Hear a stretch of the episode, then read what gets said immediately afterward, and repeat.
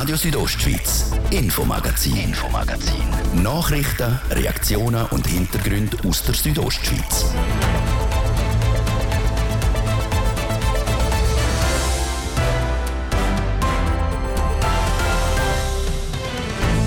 Winter steht in den Startlöchern, vor allem in den grossen Tourismusdestinationen. Davos zum Beispiel ist parat für die kommende Saison. Die Bergbahnen haben einen Top-Job gemacht auf Parsen und werden äh, an diesem Wochenende sogar auch Jakobshorn eröffnen. Und Parsen ist schon durchgehend.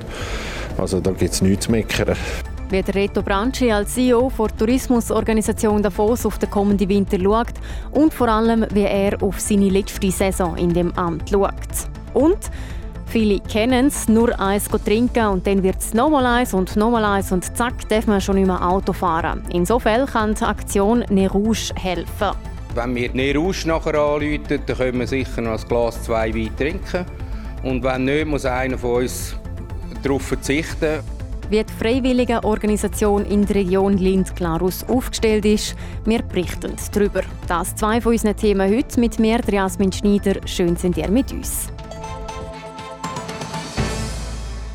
Vor fast vier Jahrzehnten ist er bei der Tourismusorganisation Davos eingestiegen und seit 2007 ist er sogar CEO der Reto Branchi. In seiner Zeit hat er Davos in die Digitalisierung geführt, ist die Ansprechperson für ZWEF, also für das Weltwirtschaftsforum, und hat sich Gedanken um den Klimawandel machen, wo das Skigebiet weltweit bedroht. Man sagt ihm auch das Gesicht von Davos. Der Thomas Kind hat der Reto Branchi zum Interview getroffen und mit ihm über den Klimawandel, ZWEF und über seine baldige Pensionierung geredet. Zuerst wollte er von ihm aber wissen, wie er den Start der Skisaison in Davos erlebt hat. Ja, sensationell. Also im Gegensatz zum letzten Jahr viel besser. Wir haben Snowfarming können rechtzeitig eröffnen mit den Langläufern, die schon bereits dort sind. Wir haben sogar schon können erweitern, weil jetzt kommt dann der Blicklanglauf. Oder die Bergbahnen haben einen Top-Job gemacht auf Parsen und werden äh, an diesem Wochenende sogar auch Jakobshorn eröffnen und Parsen ist schon durchgehend. Also da gibt es nichts zu meckern.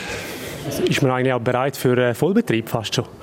Also der Vollbetrieb ist schon auf Persen, also einfach Tal Talabfahrten nicht, aber der Rest ist schon Vollbetrieb.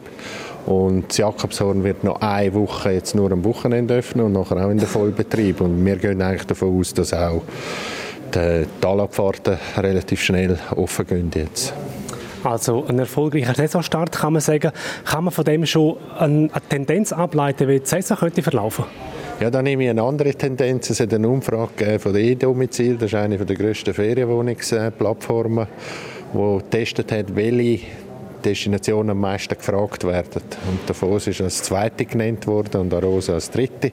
Also wird das eine super Saison für den Kanton Graubünden. Was ist Nummer eins?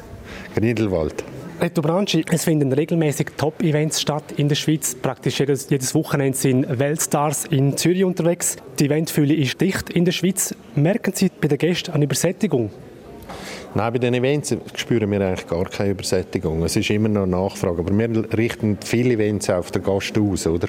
Und das kommt, äh, das kommt auch von den Rückmeldungen der Gäste her, dass sie sagen, wir hätten noch gerne etwas in der Kultur oder wo es auch immer ist.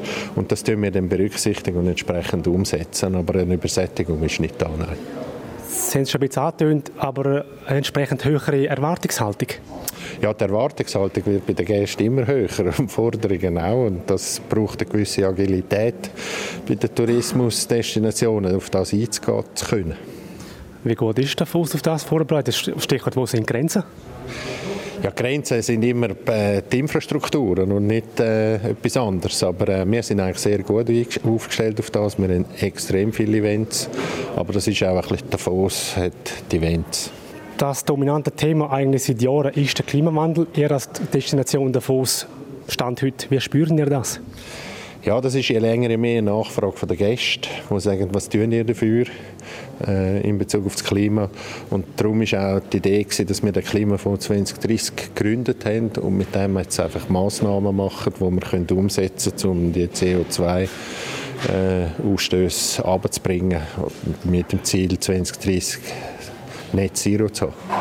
Bei Davos hat sehr viele Gäste aus äh, Großbritannien. Ist es bei denen dann wirklich auch ein Thema, die Sensibilität auf äh, Klimaveränderungen?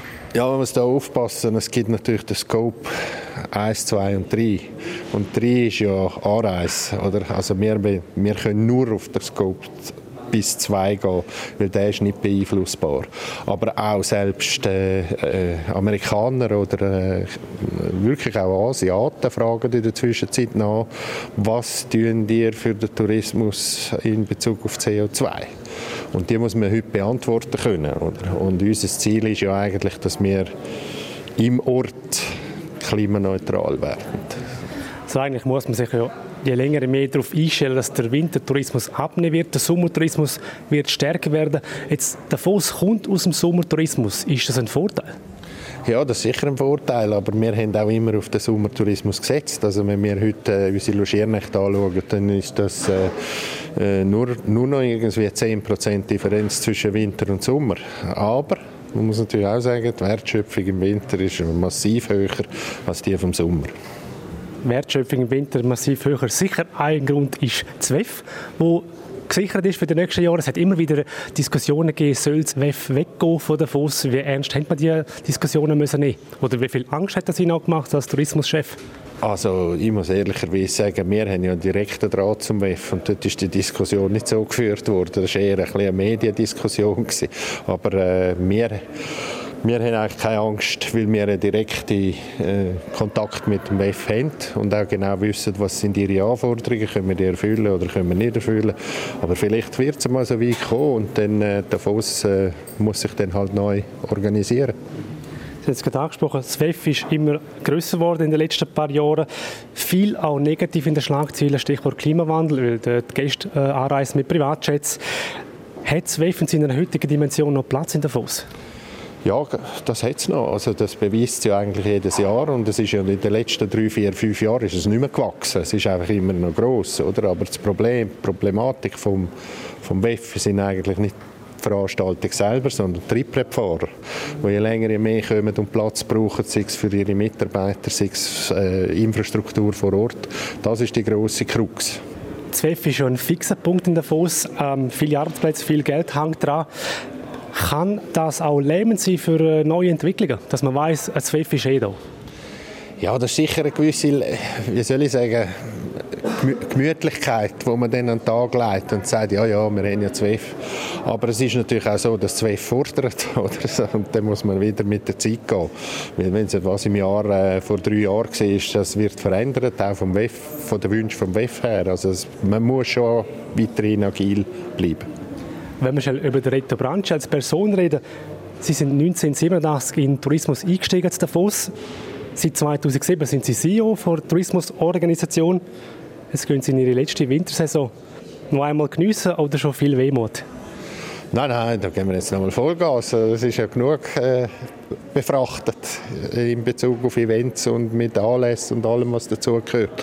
Nein, nein, da gehen wir jetzt mit Vollgas rein und dann schauen wir, wie es weitergeht. Es ist ja nicht so, dass ich gerade auf Null runterfahre, sondern ich habe noch zwei, drei Projekte, die ich noch fertig machen für die, für die, für die Nachfolge. Projekt noch fertig machen, Reto Branche. Gibt es ein Ziel, das Sie gerne erreicht hätten in den letzten knapp vier Jahrzehnten, das Sie nicht erreicht haben? Kommt mir gerade nichts in den Sinn im Moment, sorry. Also richtig erfolgreiche Zeit in dem Fall. Ja, kann ich so sagen. Wo geht eigentlich der Touristiker im Ferien? Ja, ich gehe viel in, auch in Bergen, aber natürlich jetzt nicht gerade bei uns, weil das ist der Alltag. Ich gehe eher äh, ins Tessin. Kann man als eine Person in ihrer Funktion dann richtig abschalten, ohne dass man sagt, oh, das können wir dort noch verbessern und ich hätte das gemacht? Nein, es ist im Gegenteil. Es war Ansporn. Gewesen. Wenn man dort in die Ferien ist, hat man das oder jenes oder dieses gesehen. Ich habe zum Beispiel in Ascona etwas gesehen, was ich nachher auf den Fuß aufgebracht habe, was ich entsprechend auch umgesetzt habe, wo ich musste sagen, das macht die clever. Es ist schon ein bisschen angetönt, Sie werden dieses Jahr pensioniert, Retrobranche, machen aber die ganze Saison fertig. Im April wird fertig sein, definitiv für Sie. Letzte Frage. Ihre Nachfolgerin oder Ihren Nachfolger, wenn Sie dieser Person einen Tipp müssten geben, welcher wäre es? gewisse Gelassenheit zu haben bei diesem Job und äh, nicht alles allzu ernst zu nehmen. Sagt der aktuelle CEO von der Tourismusorganisation Davos, der Reto Branchi. Ganz aufhören wird Reto Branchi auch nach seiner Pension nicht. Er hat diverse Projekte und Anfragen auf dem Tisch. Und wer seine Nachfolgerin oder sein Nachfolger wird, das ist noch nicht bekannt.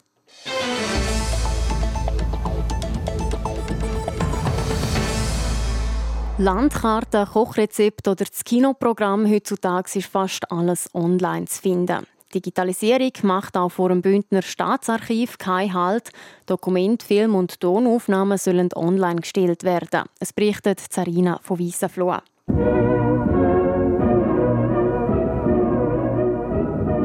Die Aufnahme aus dem 1972 für Musica Concordia stammt aus dem Bündner Staatsarchiv. Im Archiv gibt es alles Mögliche zur Geschichte von Graubünden zu finden. Zum Beispiel Tonbänder von früher und Gesetzessammlungen, die mehrere hundert Jahre zurückgehen. Im Moment wird Schritt für Schritt digitalisiert, um es der Bevölkerung auch online paratstellen Das mache vieles einfacher, sagt der Bündner Staatsarchivar Rito Weiss die bessere Auswertbarkeit, äh, Stichwort Volltextsuche, und wenn man das Material online kann zur Verfügung stellen kann, hat man ja die bekannte 24 Stunden, sieben Tage in der Woche Verfügbarkeit weltweit. So sind Besuchende nicht mehr an die Öffnungszeiten vom Staatsarchiv gebunden. Die ganze Digitalisierung ist für das Bündner Staatsarchiv aber sehr aufwendig. Vor allem dann, wenn jemand am Staatsarchiv ein elektronisches Dokument schickt, statt eins in Papierform weil man die Daten noch muss bearbeiten allenfalls konvertieren. Und dann gibt es das ganze Retro-Digitalisierungsprogramm, eben, dass man Papierunterlagen digitalisiert. Dort ist der Aufwand eigentlich auch immer größer, als man am Anfang meint, weil selbst wenn es schon Findmittel gibt, wie wir sagen, Verzeichnis, Katalog, dann sind die meistens nicht in der Präzision, wo es für Digitalisierung brauchen würde. Zum Beispiel sind sie teilweise ungenau angeschrieben. So ging es länger zum herausfinden, was man hier vor sich hätte. Das gehört zu den Gründen, warum es recht lang geht, bis das ganze Staatsarchiv online verfügbar ist. Rund 8 Kilometer Regal sind im Archiv gefüllt, also fast die Strecke von Thusis auf Rotenbrunnen. Bis das alles digitalisiert ist, könnte es mehr als 10 Jahre dauern. Man könnte selbstverständlich noch ein bisschen schneller machen, aber wir können ja nicht auf einen Schlag das halbe Archiv irgendwo hingeben. Da müsste man eigentlich gerade schliessen für, für ein Jahr, zwei. Und das will man eigentlich nicht. Die Benutzung, die Forschung soll können kontinuierlich weiterlaufen. Seit der Bündner Staatsarchivar Rito Weiss. Das, was schon digitalisiert ist, wird immer noch auch im Original aufbewahrt, wie zum Beispiel die Aufnahme aus dem 1972 für Musica Concordia.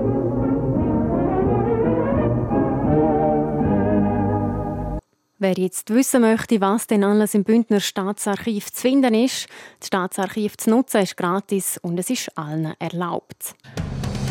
Radio Südostschweiz, Infomagazin, Infomagazin. Nachrichten, Reaktionen und Hintergründe aus der Südostschweiz.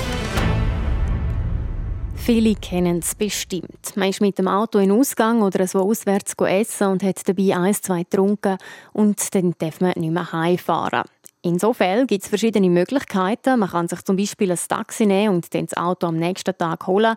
Oder dann gibt es noch «Ne Rouge». Das ist eine Aktion von Bürgerinnen und Bürgern, die Verkehrsunfälle verhindern wollen. Und zwar Unfälle von Leuten, die nicht mehr Auto fahren in ihrem Zustand während der Viertag im Dezember. Über «Ne Rouge» in der Region Lind-Glarus berichtet der Livio Biondini. Ne Rouge kann während der Viertag von allen Personen gebraucht werden, die nicht mehr fahrtüchtig sind. Sei das, weil sie etwas getrunken haben, weil sie zu müde sind oder weil sie Medikamente eingenommen haben. Tritt so ein Fall ein, kann man Ne Rouge anrufen und wird mit dem eigenen Auto heimgefahren. Die Idee zu dieser Aktion kommt ursprünglich aus Kanada. Vor knapp 40 Jahren ist sie ins Leben gerufen worden. In Lind, Glarus, gibt es Ne Rouge jetzt auch schon 10 Jahre.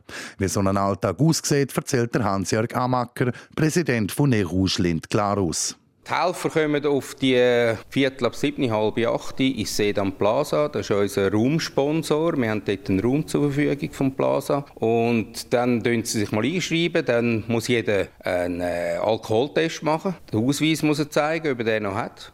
Und dann warten sie eigentlich dort warten, auch eine Einsatzleiterin, eine Telefonistin, die das Telefon entgegennimmt. Und sobald sie können eigentlich der erste Einsatz kommt, gehen sie im Zweierteam, gehen die nachher äh, los und gehen die Gäste holen an dem Ort, wo sie dann müssen, und bringen sie heim mit dem Auto. Die Autos, die sie brauchen, kriegen sie von Garagen aus der Umgebung zur Verfügung gestellt. Ne Rouge ist nämlich eine freiwillige Organisation. Zahlen muss man für den Dienst nichts. Aber man kann etwas geben, wenn man will. Aber wir sagen immer, weil wir ja einen Teil der Einnahmen wir wieder an eine gemeinnützige Organisation spenden. Und dann sagen wir eigentlich denen, die wir heimfahren, immer, gebt uns das, was euch das wert ist. Da werden Portemonnaie gekehrt mit dem Rest Batzeli, der drin ist. Oder wir haben Leute, die sagen, du, ich habe jetzt nichts, ich bringe euch morgen etwas ins Plaza runter. Und tatsächlich, die, kommen dann auch. Oder jetzt neu, sind wir natürlich fortschrittlich, kann man auch mit Twin zahlen, wenn wir etwas weggeben. Aber eigentlich grundsätzlich ist es gratis. In der Adressliste hat Rouge Lind Glarus etwa 140 Fahrerinnen und Fahrer. Für die Aktion diesen Dezember haben sich rund 50 Helferinnen und Helfer angemeldet, wie der Hans-Jörg Amacker sagt. Letzten Dezember haben es 191 Fahrten mit knapp über 300 Personen, die mitgefahren sind. Das ist aber etwa die Hälfte weniger als noch vor der Corona-Pandemie. Taxiunternehmen und Fahrdienste in der Umgebung sagen die schon auch, dass eine Rouge Konkurrenz für sie sei. Dem entgegnet der Hans-Jörg Amacker. Jedoch haben wir ja viele Telefone, die anrufen, können wir uns holen? Und dann sagen wir, ja, was haben wir für ein Auto? Ja, wir haben kein Auto. Dann sagen wir, ja, wo sind die genau? Dort in eurer Umgebung wäre der Taxi. Oder da könnt ihr dem anrufen. Wir können euch nicht holen, ihr müsst das Taxi nehmen. Und wir sind keine Konkurrenz, sondern wir vermitteln eigentlich schlussendlich auch vermitteln teilweise. Trotz der 50 Fahrerinnen und Fahrer, die sich für den Dezember schon angemeldet haben, suche Rouge immer noch neue Helferinnen und Helfer, die sich freiwillig dieser Aktion anschliessen wollen. Die Aktion Ne Rouge gibt es so gut wie in jedem Kanton in der Schweiz. Mehr Informationen über den Freiwilligendienst gibt es auf nerouge.ch.